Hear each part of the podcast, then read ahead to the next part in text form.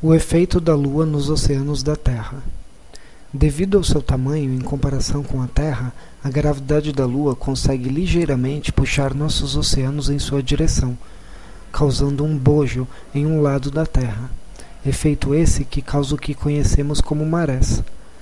Devido a forças e efeitos da própria física desse fenômeno, também é criado um bojo nos oceanos do lado oposto do planeta. Sendo assim, temos duas marés por dia, uma em cada lado do planeta.